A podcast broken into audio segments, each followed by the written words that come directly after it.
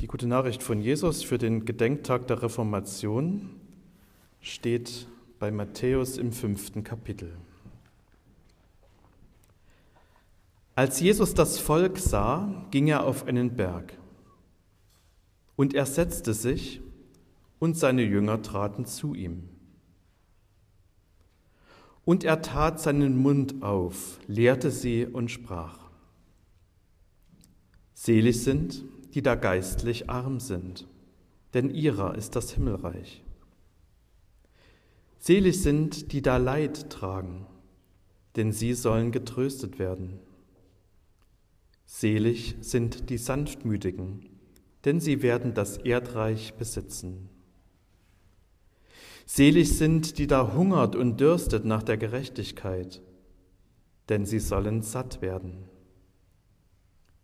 Selig sind die Barmherzigen, denn sie werden Barmherzigkeit erlangen.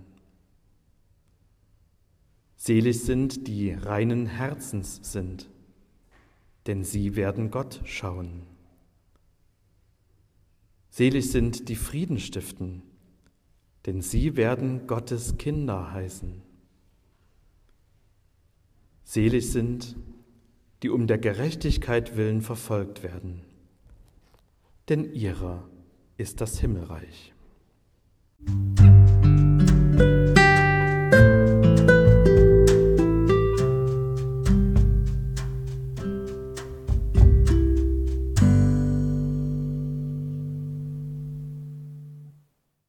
Sie sollen getröstet werden. Sie werden das Erdreich besitzen. Sie sollen satt werden. Sie werden Barmherzigkeit erlangen. Sie werden Gott schauen. Sie werden Gottes Kinder heißen. Ihrer ist das Himmelreich. Schöne Aussichten. Wirklich schöne Aussichten, die Jesus da seinen Zuhörern vor Augen malt. Zu schöne Aussichten? Zu schön, um wahr zu sein? Jesus beginnt mit den sogenannten Seligpreisungen, seine wichtigste Rede, die Bergpredigt. Das Wort selig kommt in unserer Sprache heute ja kaum noch vor und wenn dann nur in so eigenartigen Begriffen wie redselig und bierselig, also wo ein etwas duseliger Gemütszustand beschrieben wird. Jesus meinte etwas anderes. Auch davon gibt es noch Spuren in unserer Sprache. Ein Kind schläft selig ein sagen wir, wenn es rundrum glücklich ist. Ein verliebtes Paar tanzt selig einen Walzer. Und das beschreibt, dass es rundum glücklich ist. Das griechische Wort Makarios, das Martin Luther mit selig übersetzt hat, beschreibt ein Glücklichsein im umfassenden Sinne. Vielleicht könnte man im Deutschen am ehesten sagen, glückselig. Das heißt, Jesus spricht hier Glückwünsche aus. Und diese Glückwünsche sind eine Provokation. Denn Jesus beglückwünscht keine Menschen, die auf der Siegerseite des Lebens stehen.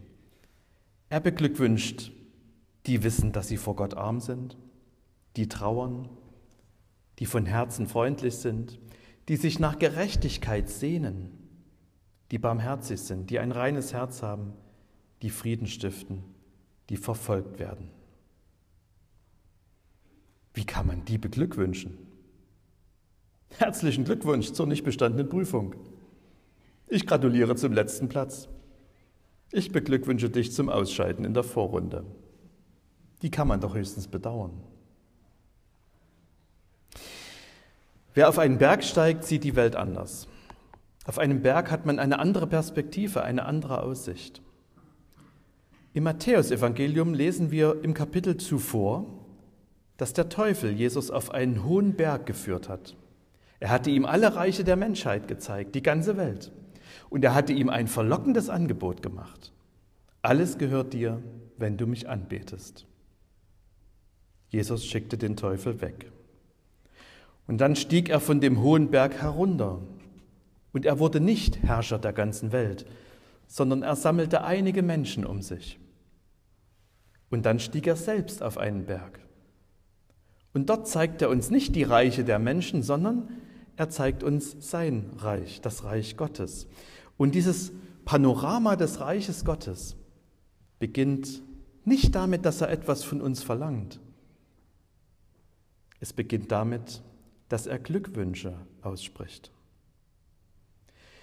Bevor Jesus über das Verhalten seiner Leute spricht, und das wird ein wichtiges Thema werden in der Bergpredigt, bevor er über das Verhalten seiner Leute spricht, spricht er über eine Haltung, eine Lebenshaltung. Und diese Haltung, die macht das Verhalten erst möglich, von dem anschließend die Rede ist. Alle diese Glückwünsche haben einen bestimmten Aufbau. Sie bestehen aus drei Teilen. Der erste Teil ist ein Glückwunsch. Der zweite Teil beschreibt einen Mangel. Arm vor Gott sein, Leid tragen, unterdrückt sein, Hunger und Durst haben nach Gerechtigkeit. Und da merkt man, hier spricht einer, der das Leben kennt, der den Mangel kennt. Es sind Sätze aus der Wirklichkeit, aus dem Alltag. Aber Jesus macht eben auch deutlich, dass die Defizite nicht das Letzte sind. Gott hat mehr im Blick. Und deshalb gibt es diesen dritten Satzteil. Und dort sagt Jesus, was in den Augen Gottes Zukunft hat. Glückselig sind, die da geistlich arm sind. So lautet der Glückwunsch am Anfang. Und das ist so ein bisschen wie bei den zehn Geboten. Als erste Seligpreisung hat diese Seligpreisung ein besonderes Gewicht. In der guten Nachricht Bibel wird sie übersetzt, glückselig sind, die nur noch von Gott etwas erwarten. Beglückwünscht werden Menschen, die sich selbst als arm vor Gott einschätzen. Das war ja so eine grundlegende Entdeckung Martin Luthers in der Reformation. Wir haben Gott nichts zu bieten und zu bringen. Und das gilt für uns alle, wie wir es vorhin aus der Lesung im Römerbrief gehört haben. Und wir können ihm erst recht nichts vorschreiben oder uns selbst rechtfertigen. Und der letzte Satz, der von Martin Luther von seinem Sterbebett überliefert ist, heißt, wir sind Bettler. Das ist wahr. Wir sind so oft stolz auf das, was wir sind und haben, auch vor Gott. Wir sind stolz auf unsere Bibelkenntnis und auf die theologische Literatur, die wir kennen und vielleicht auch auf Pfarrer oder Prediger, die wir kennen. Jesus sagt, vergiss es. Darauf kommt es nicht an. Jesus hat uns nicht einen Schriftgelehrten als Vorbild gezeigt, sondern ein Kind. Wer Gott vertrauen kann wie ein Kind, wer sich ganz auf Gott verlässt, der hat Zukunft. Darauf kommt es in Gottes neuer Welt an. Alle diese Glückwünsche richten sich an Bedürftige, an Menschen, die Gott brauchen. Solange wir der Meinung sind, ich komme ohne Gott ganz gut zurecht, ich brauche ihn eigentlich nur, wenn ich mal an die Grenzen meiner Möglichkeiten komme. Solange wir so denken, werden wir dieses Glück, was hier beschrieben ist, nicht finden. Und das ist vielleicht das Hauptproblem bei unserer Suche nach dem Glück dass wir es bei uns selbst suchen oder bei anderen Menschen oder in dem, was diese Welt uns bietet. Jeder ist seines Glückes Schmied, sagen wir gerne. Nein, sagt Jesus. Lasst euch das nicht einreden. Gott so zu brauchen, das ist Glück. Auf Gott angewiesen sein, das ist Glück. Diese Glückwünsche von Jesus sind kein Weltverbesserungsprogramm. Arme bleiben arm, Traurige bleiben traurig, Verfolgte werden weiter verfolgt. Und trotzdem steckt eine Kraft da drin. Und diese Kraft hat den unscheinbaren Mönch Martin Luther dazu gebracht, seine 95 Thesen gegen den Ablasshandel zu veröffentlichen und damit ein neues Zeitalter in der Menschheitsgeschichte einzuläuten.